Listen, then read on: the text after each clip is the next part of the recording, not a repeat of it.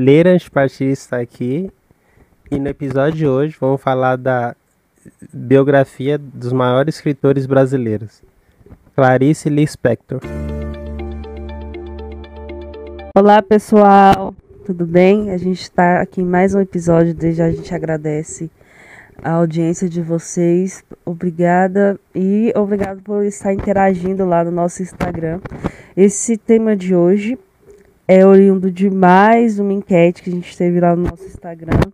E vamos falar um pouco hoje sobre a Clarice Lispector, essa escritora, cronista, contista, do romancista da terceira geração né, do modernismo, a escrita com fluxo de consciência, todo aquele contexto é, que Clarice está inserida, né, já escreveu livros infantis, muitos não a compreendem, por isso que nem tentam ler, muitos, eu ouço de muitas pessoas que não chegam a odiar, né, Clarice Lispector, mas simplesmente não entendem o fluxo de consciência dela.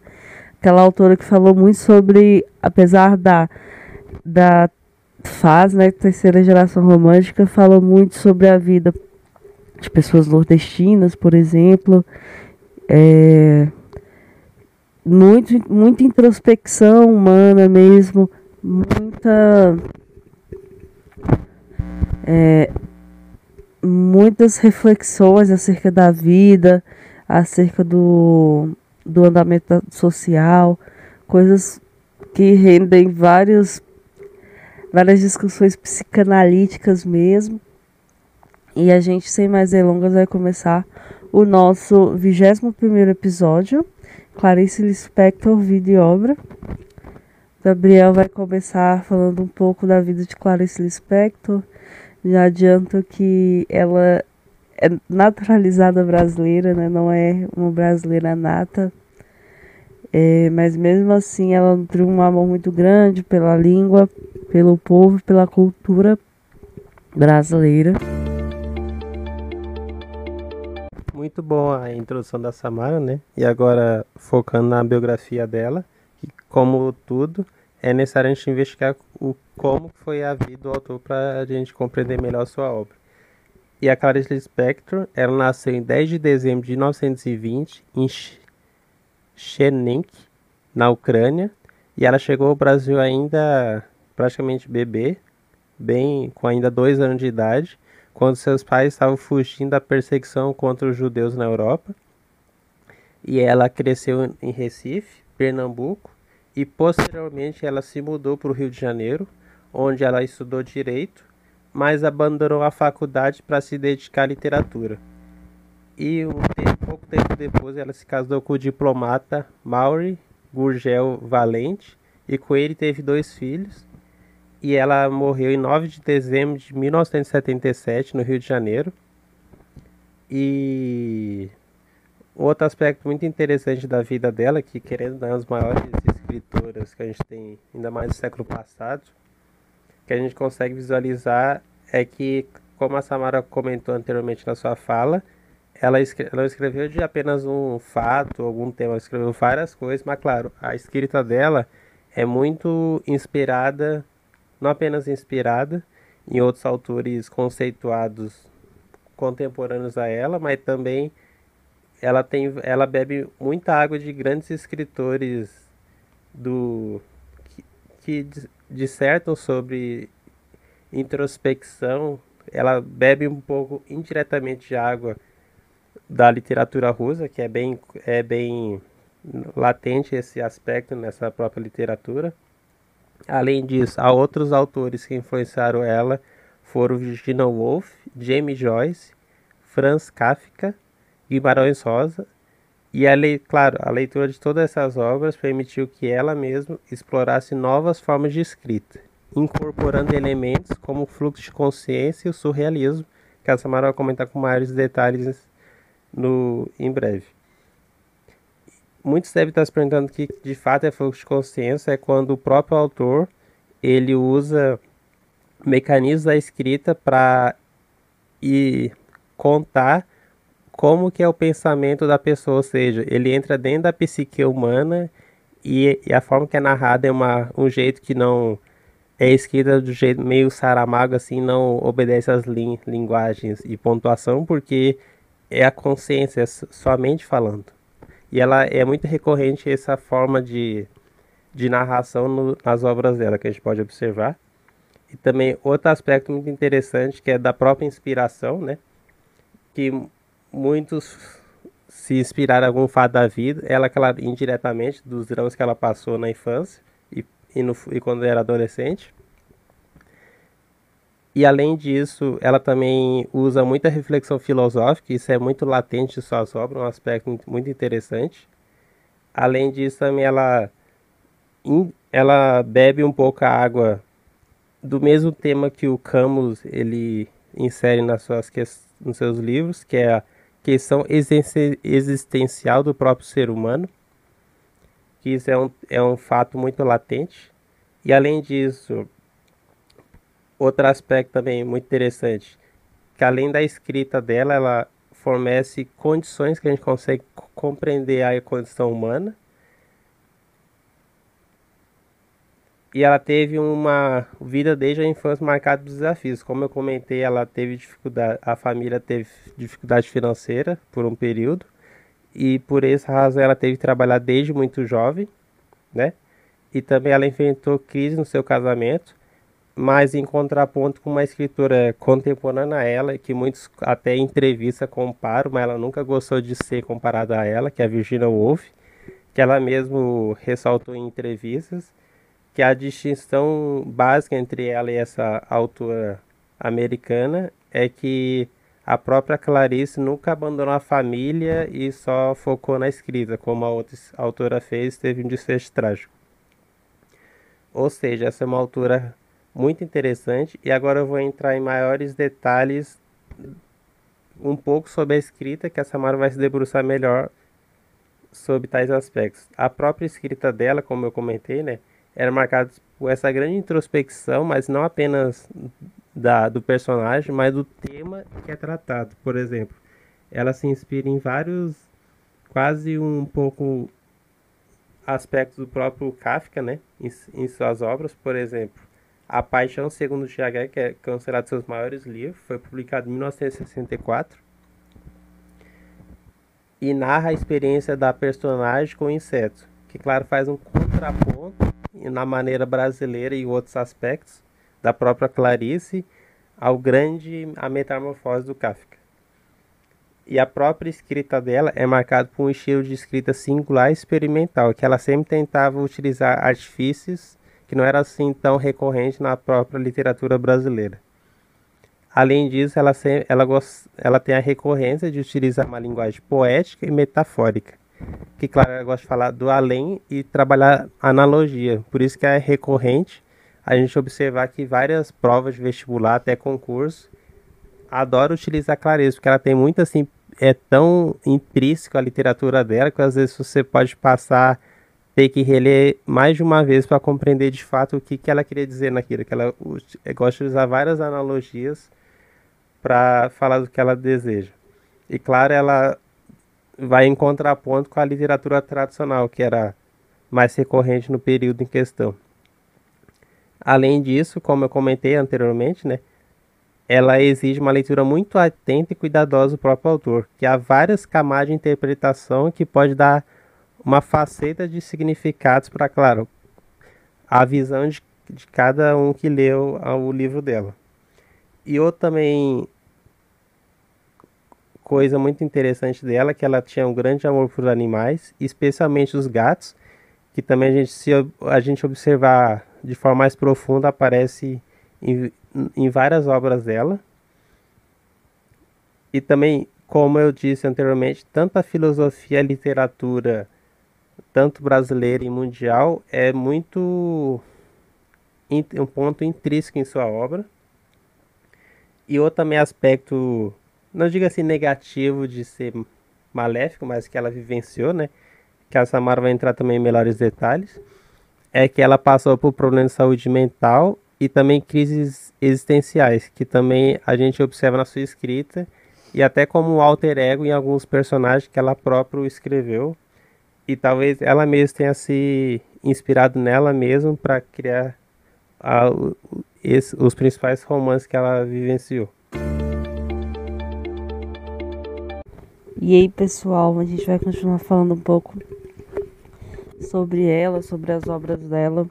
É, ela surgiu assim no, no contexto literário ali por volta de 1920 e aí escreveu até 77 então, ela ficou ali nos anos 40 em, em, em grande em grande ascensão ali na sua obra.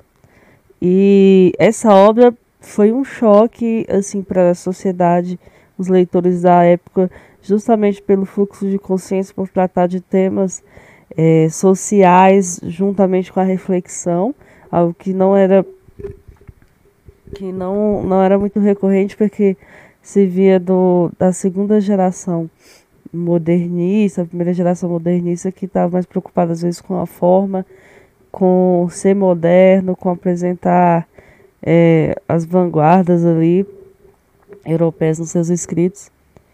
E é uma artista que perdurou, né? Mesmo que a pessoa não tenha lido Clarice Lispector, ela sabe quem foi porque é um objeto de estudo, né? Curricular. Sempre alguém que, que lê, que gosta, agora com a, com a repercussão, né?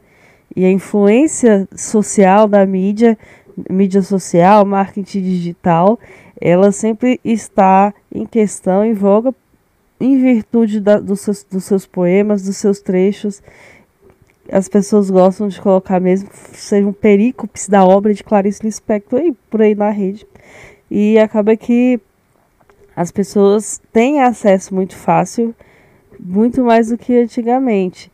Então, até hoje ela continua é, conhecida e continua é, com a dificuldade de ser decifrada, né? O limite ali entre o público, um público que é totalmente arrebatado pela obra dela, que gosta bastante, que já leu, que se inspira para escrever, sobre e ao estilo de Clarice Lispector e também aquele público que que vai além, né? Que não não lê apenas para entretenimento, mas como eu tinha dito anteriormente, muitos artigos, muitos mestrados, muitos é, objetos de estudo de doutorado, linha de pesquisa sobre Clarice Lispector não só na, na área de literatura, letras, mas também na área de psicologia, comportamento social, psicanálise também, já vi muito trabalho dela, sociologia também e várias questões. Então, um, uma escritora que ela está em teses, né? É, a, a obra dela está permeando tese. O próprio sentimento de tentar decifrar o que ela quis dizer ali e o que aquilo representa né, no contexto humano, é, se os seus escritos são apenas momentâneos ou se são é, escritos que passam gerações, né, que são atemporais e até hoje pode-se tirar dali algum proveito. E a saga literária da Clarice Lispector trouxe muito volume, né? Volume de romances, volume de contos, crônicas. Ela estreou mesmo na adolescência com livros infantis. É... Perto do Coração Selvagem, entre outros. E ela teve algum sucesso ali. Essa foi a estreia dela até ela chegar nos, nos romances, nos contos mais densos. É... Vou fazer uma retrospectiva aqui da, das obras. Perto do Coração Selvagem, como eu tinha dito, foi o primeiro. Foi o seu, a sua primeira obra, o primeiro romance. Inclusive, ela ganhou um prêmio, o prêmio Graça Aranha com ele, 1943. Paixão segundo o GH, ela já ela já estreia já com literatura não infantil. Inclusive, Paixão Segundo GH já chega com os dois pés na porta com introspecção. Porque, além de introspecção, a gente tem uma, um pouco ali de metamorfose, né? É, essa obra é aquela obra em que a personagem quer viver. Ela sente um momento que ela vê uma barata, inseto, e ela pensa: como seria viver viver com essa barata, ser essa barata. E ela tem uma epifania. E essa palavra epifania está muito presente em toda a obra dela. Em diversos momentos, em diversos momentos, Clarice traz essa epifania. Então, a Paixão Segundo GH, a gente tem ali uma mulher que vai até o até o quarto da sua empregada que não estava lá. Ela nossa, como que quarto pequeno. E ela já começa a sentir como se ela tivesse, como se ela vivesse, tivesse na vida da, da sua funcionária. E dali ela enxerga uma barata. E aí ela já se imagina ela sendo aquela barata. A vida como seria um pouco de surrealismo mesmo, assim como a gente tem Kafka em A Metamorfose, a gente tem aqui é, Paixão Segundo GH, pensa isso, em 1964, ali, de ditadura, esses pensamentos diferentíssimos. Então, ela vai narrar toda a experiência dela sendo um inseto. E aí, em 77, a gente tem A Hora da Estrela. A Hora da Estrela é um romance. É na verdade, é um romance bem emblemático, um dos mais importantes. Ele já foi adaptado para, para a televisão. E eu gosto muito da Hora da Estrela. Acho que esse foi o último romance e é o mais importante da Clarice Lispector. Fala sobre a Macabeia, uma personagem nordestina. Inclusive, numa das entrevistas dela, ela diz o quanto ela gostava né, de falar sobre os nordestinos, sobre a vida deles, né? Porque ela ia muito à feira, ela, dona de casa ia muito à feira fazer compras, ela observava muito os nordestinos. E a partir dali, ela escrevia bastante. Então, a Hora da Estrela se trata de uma datilógrafa, é, que tinha um namorado que a tratava não como ela merecia, né? E chamava ela para tomar um, um, café, mas ela que teria que pagar, né? Dentro dessa questão. Chamava ela para tomar o café e falava assim: ah, se você quiser algo diferente, você vai ter que pagar a diferença. E ela vai até a cartomante, né, para saber um pouco do destino dela e ela tem um desfecho diferente do que ela imaginava. E o final da vida dela é o momento que ela se torna estrela, né? E meio no meio da vida ela tinha uma amiga que rouba o namorado dela só por Abel prazer. E, e não tem a intenção de ficar com o namorado dela mesmo, só pelo, pelo sentimento de seduzi-lo. E é, e é muito interessante é, as, as reflexões que são trazidas com esse romance. Mas o ponto forte mesmo é o final. E o, o, a consulta que ela tem com a cartomante, né, sobre o futuro, sobre, sobre como ela como ela teria um desfecho. Como ela teria um desfecho interessante ali. Então, eu recomendo muito A Hora da Estrela. É um romance até que curto, na minha opinião. Na... Voltando a 1960, ela vai trazer laços de família, são vários contos de histórias, né, conhecidos sobre o cotidiano, de família ali. Água Viva, em 1973, foi é, uma obra que explorou mais linguagem, percepção dos personagens. É, e esses são os principais. Ela tem muitos contos, eu inclusive ganhei do, dos meus amigos um calhamaço dela com os contos. É, ela escreveu poemas também, mas o ponto-alvo mesmo de tudo que ela escreve é o fluxo de consciência.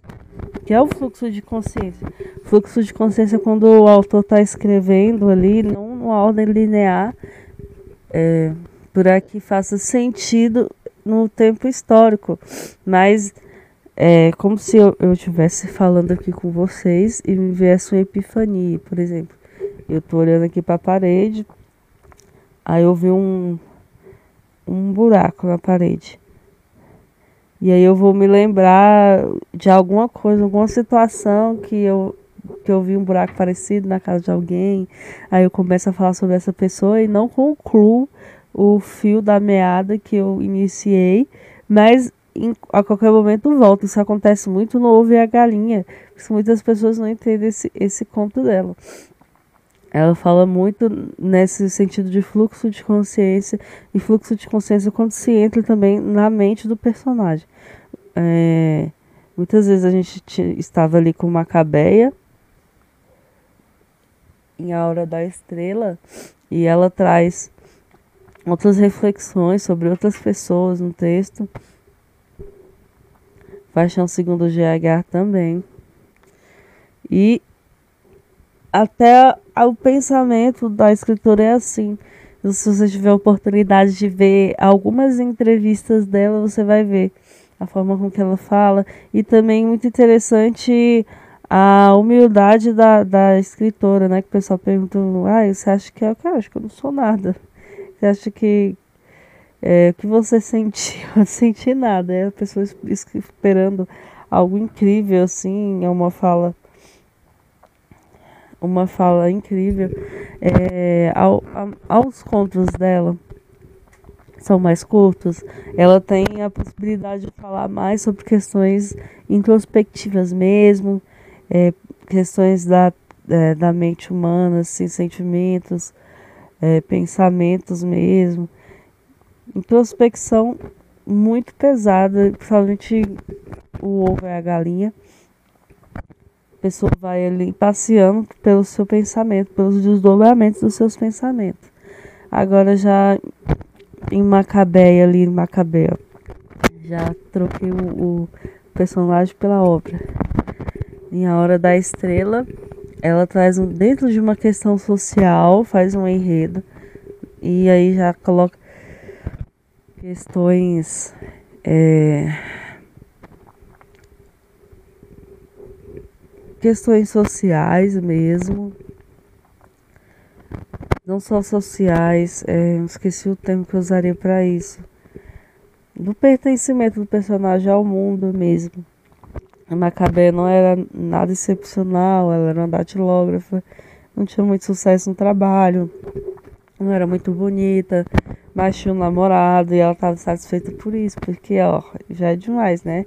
Ela tem um, um emprego, tem um namorado, tudo que ela precisa.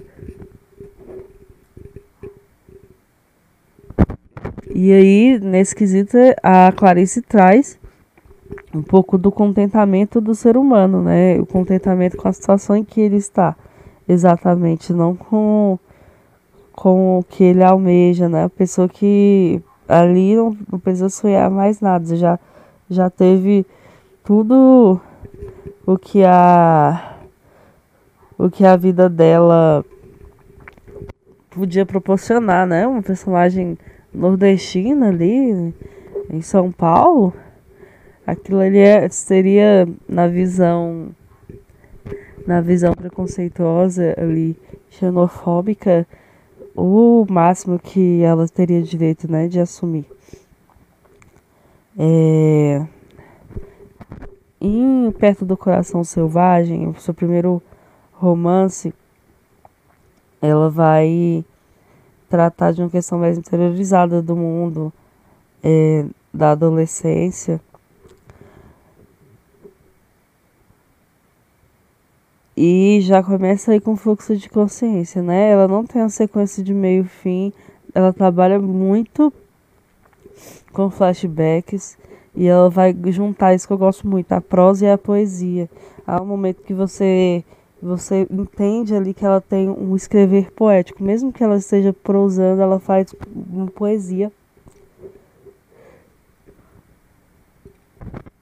Esse foi um dos motivos dela ter ganhado o prêmio e também de ter feito tanto sucesso, né? Ela foi bem, ela foi bem recebida. E eu acho assim que ela foi uma escritora tão brilhante que no primeiro romance dela, que ela realmente publicou, ela teve uma, uma acolhida bem interessante. Da mesma forma, com, quando ela é, se enveredou a escrever jornais crônicas, eu até vi um pouco desse essa entrevista dela lá, mas que já acha uma crônica, né? Uma crônica não é um conto, posso pôr o meu sentimento. Uma coisa que a pessoa vai ler ali no seu tempo livre, dois minutos. Ela não tá buscando entender, ler o meu, o meu texto, ela só quer passar o tempo, né? Então a crônica é isso. A crônica, às vezes você quer passar algo, sentimento, mas você acha que não merece todo o seu empenho aquele texto porque é algo que as pessoas vão ler de forma despretensiosa. E é isso que a Clarice Lispector é, faz uma crítica assim, da crônica, apesar dela ter escrito muitas crônicas para o jornal. Mas ela diz que ela não se sentia vontade de entregar o seu sentimento àquele leitor despretensioso. É... Ela acompanhou o marido dela, né, o Gabriel falou, ao longo da vida como diplomado para fora do Brasil. E isso é, fez ela ter várias outras outras experiências na vida. É, ela foi voluntária na equipe de enfermagem, né, na Força Expedicionária Brasileira. Ela chegou a morar na Suíça. É, e acredito que os filhos dela nem nasceram no Brasil. E após o primeiro filho, ela, seu filho acho que era Pedro, ela começou a escrever mais contos, né? Em 1952, depois ela foi para Inglaterra, Washington, né? Dos Estados Unidos. E nesse momento, assim, nessa carreira como diplomata, ela decidiu que os livros dela, os livros dela mereciam ser traduzidos. Isso que é mais interessante é que foi traduzido em vida, né?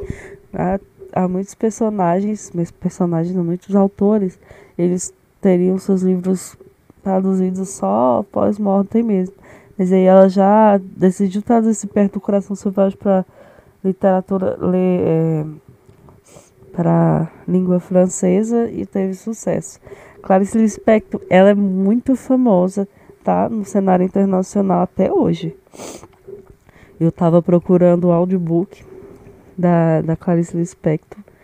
E pasmem vocês, eu só achei em francês e inglês. Não achei, não cheguei a achar em português. É, você vê o tanto que é, é uma, uma expoente mesmo fora do Brasil. Incrível essa mulher. É, ela não passou a vida toda casada, né? Em 1959 ela se divorciou continuou com os filhos e foi aí que ela começou a fazer as crônicas. Ela entrou no Correio da Manhã, jornal Correio da Manhã, e aí ela assumiu já uma coluna é, e já começou a fazer seus, suas crônicas. Depois ela assumiu outra coluna no próximo ano. E no mesmo momento, assim, divórcio, assumiu dois empregos, duas colunas de jornal, ela lançou Laços de Família. Laços de Família ganhou, já, já, já foi premiado. Ela já escreveu e já recebeu o prêmio Jabuti, que é um dos prêmios, que o melhor prêmio brasileiro de literatura. E isso tudo no mesmo ano. Em 1967 ela já voltou para a literatura infantil, porque Perto do Coração Selvagem é considerado um livro infantil juvenil. Então, ela já veio assim, já chegou com o livro infantil, já ganhou o primeiro prêmio. Prêmio Calung, Calunga, no, na Campanha Nacional da Criança. É, e ela tinha um péssimo hábito, né, que ela adquiriu. E isso é muito recorrente. Todos os, escritores, a maioria artistas dessa época, ela era tabagista fumava bastante e ela esqueceu o cigarro ligado e, e teve um incêndio, né, no seu quarto, ela queimou a parte da mão, o corpo. E a partir daí ela teve que fazer várias cirurgias, né, para tentar reconstruir ali o tecido epitelial dela.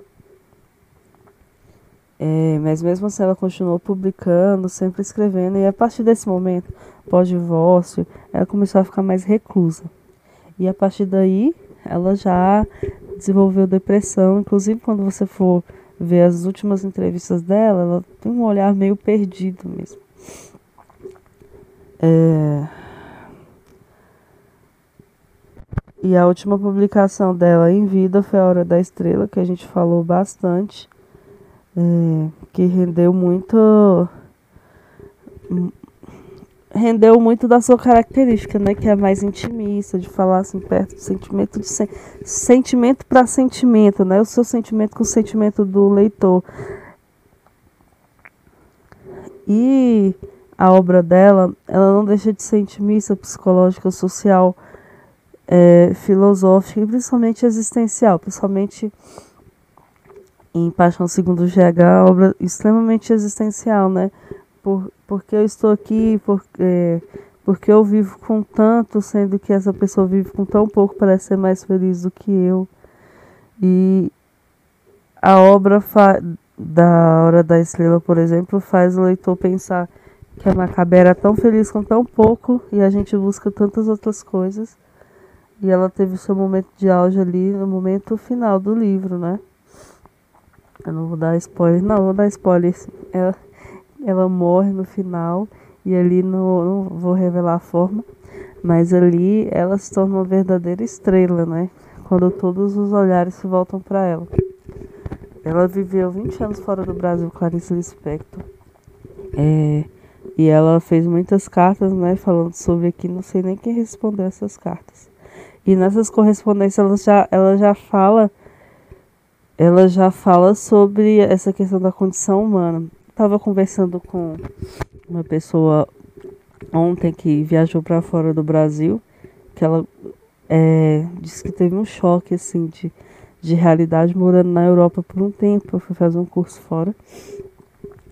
E ela tinha me dito que é, a, a vida lá é muito mais introspectiva do que aqui no, Brasil, por exemplo, porque no Brasil a gente gosta de, de registrar tudo, de se mostrar um, um país que tem uma ver muito fofoqueira, né? por isso que a gente gosta muito de novela, é, e a gente gosta de se mostrar, né? Mostrar nossa rotina, nem todos, né? Mas a maioria dos artistas, eles até reclamam porque diz que ser brasileiro dá muito trabalho, porque você tem que se posicionar sobre assuntos, né? Agora na, nas redes sociais, os artistas têm que se posicionar sobre, ah, o que, que você achou de coisa tal, dar sua opinião. E lá na Europa eles não, não mesmo os artistas, é, pessoas que têm muitos seguidores, se você tiver 100 mil seguidores, se você tiver 5 mil, tanto faz. Eles não têm tanta tanta exposição assim. E a partir daí, vendo essa diferença assim, dos holofotes, tanto que ela passou a, a dar mais importância para as banalidades da vida e pensar sobre elas. Acredito que a Clarice Lispector teve muito esse choque de realidade também a passar pela guerra. Né? Ela foi da equipe de, de enfermagem, imagina quantas pessoas ali ela viu morrendo, né? As, a condição humana, a banalidade da vida. Tudo isso estava publicado, né? Em todas as cartas eu não tenho esse, esse ainda, mas, mas eu desejo ter. é, ela teve outra, muitas outras obras. Falamos aqui das principais, né? Perto do Coração Selvagem, estreia, O Lustre, né? Que foi um romance em 1946, A Cidade Sitiada. Esse eu já li também, muito bom. Ah, alguns contos, 1952, que ela já chegou com tudo aqui, ganhando um prêmio. Laços de Família também, A Maçã no Escuro, Romance, Paixão Segundo GH, A Legião Estrangeira, que são contos e crônicas, O Mistério do, Co do Coelho Pensante, né, que é literatura infantil. E tudo isso já tem mais quase 60 anos, né, esses escritos dela. É, a Mulher que Matou os Peixes, um aprendiz do livro dos prazeres, Felicidade Clandestina, Água Viva, que é um romance, imitação da Rosa.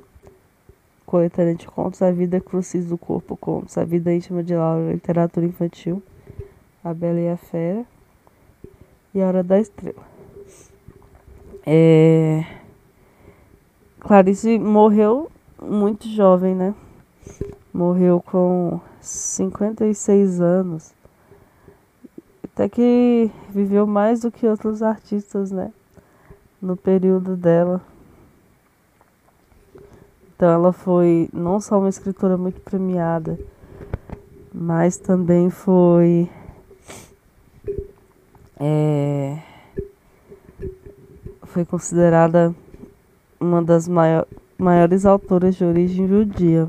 Por isso que tem essa questão de comparação com a Virginia Woolf, Gabriel acabou falando. É a maior autora desde o Kafka, né? Kafka, assim, um expoente. E o engraçado é que eles falam muito sobre introspecção humana e, e essa questão do psicológico. Olha como eles se encaixam, né? Será, assim, só uma bênção presente sobre é, o povo judeu é, ou um copia o outro no estilo, né? Que como ela estava tão fora, talvez até é, alguns outros artistas tenham bebido muito de Clarice Lispector essas cenas cotidianas, como eu tinha falado, vida simples mesmo, né? A trama psicológica na vida simples, né? Muitas gerações. É, muitas gerações leram e continuarão sabendo de Clarice Lispector. É, ela foi muito aclamada pela crítica internacional e nacional, tanto que isso eu acho incrível, assim, que ela foi comparada não só a Virginia Woolf, como o Gabriel falou, mas também com James Joyce, Jean-Paul Sartre, que é um, filósofo existencialista pesado, assim, e ele escreveu, ele escreveu mais, mais teoricamente, né, sobre existencialismo, né, mais ensaios, e ela escrevendo os contos dela, ela conseguiu ser comparada a isso, e Marcel Proust também. É... E agora a gente vai falar um pouco sobre a saúde mental da Clarice, que o Gabriel tinha me pedido. É, muito do autor, da forma que ele escreve, é, reflete um pouco da vida dos dilemas. O seu primogênito, que era o Pedro, né, que ela nasceu é, fora do Brasil. Já, eu falei onde a criança nasceu, já me esqueci. É, ele recebeu o recebeu o diagnóstico de esquizofrenia. Então, essa doença ela pode ter características genéticas. Então, a mãe já não tinha conhecimento, né, na época que o, com, o componente genético na esquizofrenia é muito pode ter relação, mas é muito menor do que alguns alguns gatilhos que a pessoa tem no decorrer do tempo. E ela se culpava pela doença do filho, né? E esse não foi o motivo do, do divórcio dela, mas mais a dificuldade das agendas. Então ela tinha todo esse cuidado né, com a criança que foi diagnosticada com esquizofrenia. É, esquizofrenia é uma doença mental que ela é neurodegenerativa, já se tem estudos sobre isso é, de, em que a, a, pessoa tem um limiar muito pequeno sobre a realidade e o que não é real. Então a pessoa tem alucinação, síndrome de perseguição, pode apresentar comportamento é, que põe em risco a própria vida, né? Nessas, né, nesses momentos. Então tudo que, a pessoa que tem esquizofrenia entende tanto de forma mais literal, ela se sente perseguida constantemente e constrói universos. Ela acredita que ela é uma pessoa que ela não é, que ela, por exemplo, é um policial, é o presidente é, da república, que o presidente está perseguindo ela. É uma, uma doença com muitas peculiaridades e que impacta bastante a vida de quem convive com essa pessoa. É, e uma, a maior diferença é que ela se entregou com tudo para cuidar do filho dele, do filho dela, né? É, E não foi o que aconteceu com o marido. O marido continuou a carreira trabalhando. E aí, a partir daí, para justamente casar, né, com esse cuidado com o filho dela, ela começou a escrever mais para as colunas, né? Aceitou, aceitou esse emprego.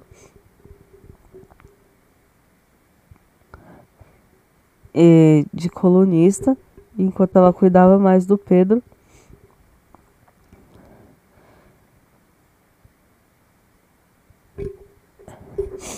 Cuidava mais do Pedro, né? E aí muitas pessoas me, podem ver que ela morreu tão jovem, né? É, Clarice Lispector, ela teve câncer de ovário e, e, e nesse período o tratamento oncológico não era tão tão certeiro, né? Gente, se tivesse sido no nosso período agora, sem querer ser anacrônico, eu facilmente teria feito a remoção dos ovários, do útero e continuaria vivendo até seus 80 anos. Mas aí ela teve um diagnóstico muito tardio e ela acabou morrendo é, em um tempo muito curto. Ela morreu em 1977, né? Antes mesmo de completar 57 anos. E é isso, né? Esse é o desfecho da nossa grande escritora que é, faleceu muito cedo por conta de um câncer, mas não, não sua, toda a sua vida não deixou de escrever, de cuidar da sua família. Mesmo a partir daí sendo mãe solteira, né, com certeza de auxílio do marido, ela reclamou muito sobre isso. Mas é, vou passar para o Gabriel para ele poder complementar mais um pouco e vai encerrar e a gente vai ficar por aqui. Eu já me despeço de vocês. Posteriormente a gente pode fazer um podcast só, só sobre algumas obras, porque eu acho muito interessante. Contexto psicanalítico mesmo, introspecção, muito interessante. Fantástica a síntese completa que a Samara fez apanhado da toda a obra magistral da Clarice. E agora, já finalizando minha fala, né? Eu irei comentar brevemente sobre os prêmios que ela ganhou. Infelizmente foi poucos durante a vida. O, o primeiro que eu cito é o prêmio Jabuti, que querendo não é o maior prêmio brasileiro que a gente tem no nosso país. Ela ganhou 1944 e 1959. E já no primeiro ano, ela ganhou o prêmio na categoria de melhor romance para o seu primeiro livro, Perto do Coração Selvagem. Já em 1959, ela ganhou o prêmio novamente na mesma categoria por seu livro A Maçã no Escuro. Ambos livros foram muito elogiados pela crítica e sua originalidade. Estilo de escrita abordado, abordando profundos temas existencial. Além desse, ela também ganhou o Prêmio Coelho Neto na Academia Brasileira de Letras em 1949. Ela ganhou o prêmio por seu livro Alguns Contos, o prêmio foi concedido em reconhecimento à qualidade e originalidade dos contos que exploram temas como solidão, angústia, natureza humana. E já em 2018, a Fundação Casa de Rui Barbosa concedeu a Clarice Lispector o Prêmio Guimarães Rosa pelo conjunto de sua obra, e o prêmio também foi concedido em reconhecimento à importância de sua obra no contexto literário brasileiro internacional, bem como a sua contribuição para a compreensão da condição humana. Ou seja, a gente pode observar, como a Samara também ressaltou na sua fala, a importância dessa autora de tão ilustre, não apenas reconhecimento aqui como outros autores que a gente já comentou anteriormente, como Machado de Assis, entre outros, mas aquele é tão reconhecido não apenas aqui, mas internacionalmente até objeto de estudos. E é só isso que gostaríamos de falar. Até a próxima episódio. Até o próximo episódio. Compartilhe esse podcast com seus amigos, familiares, cachorros, pessoas que compartilham ou desejam ler algum livro brasileiro ou se aprofundar um pouco mais de temas no seu tempo livre e deixa abençoe.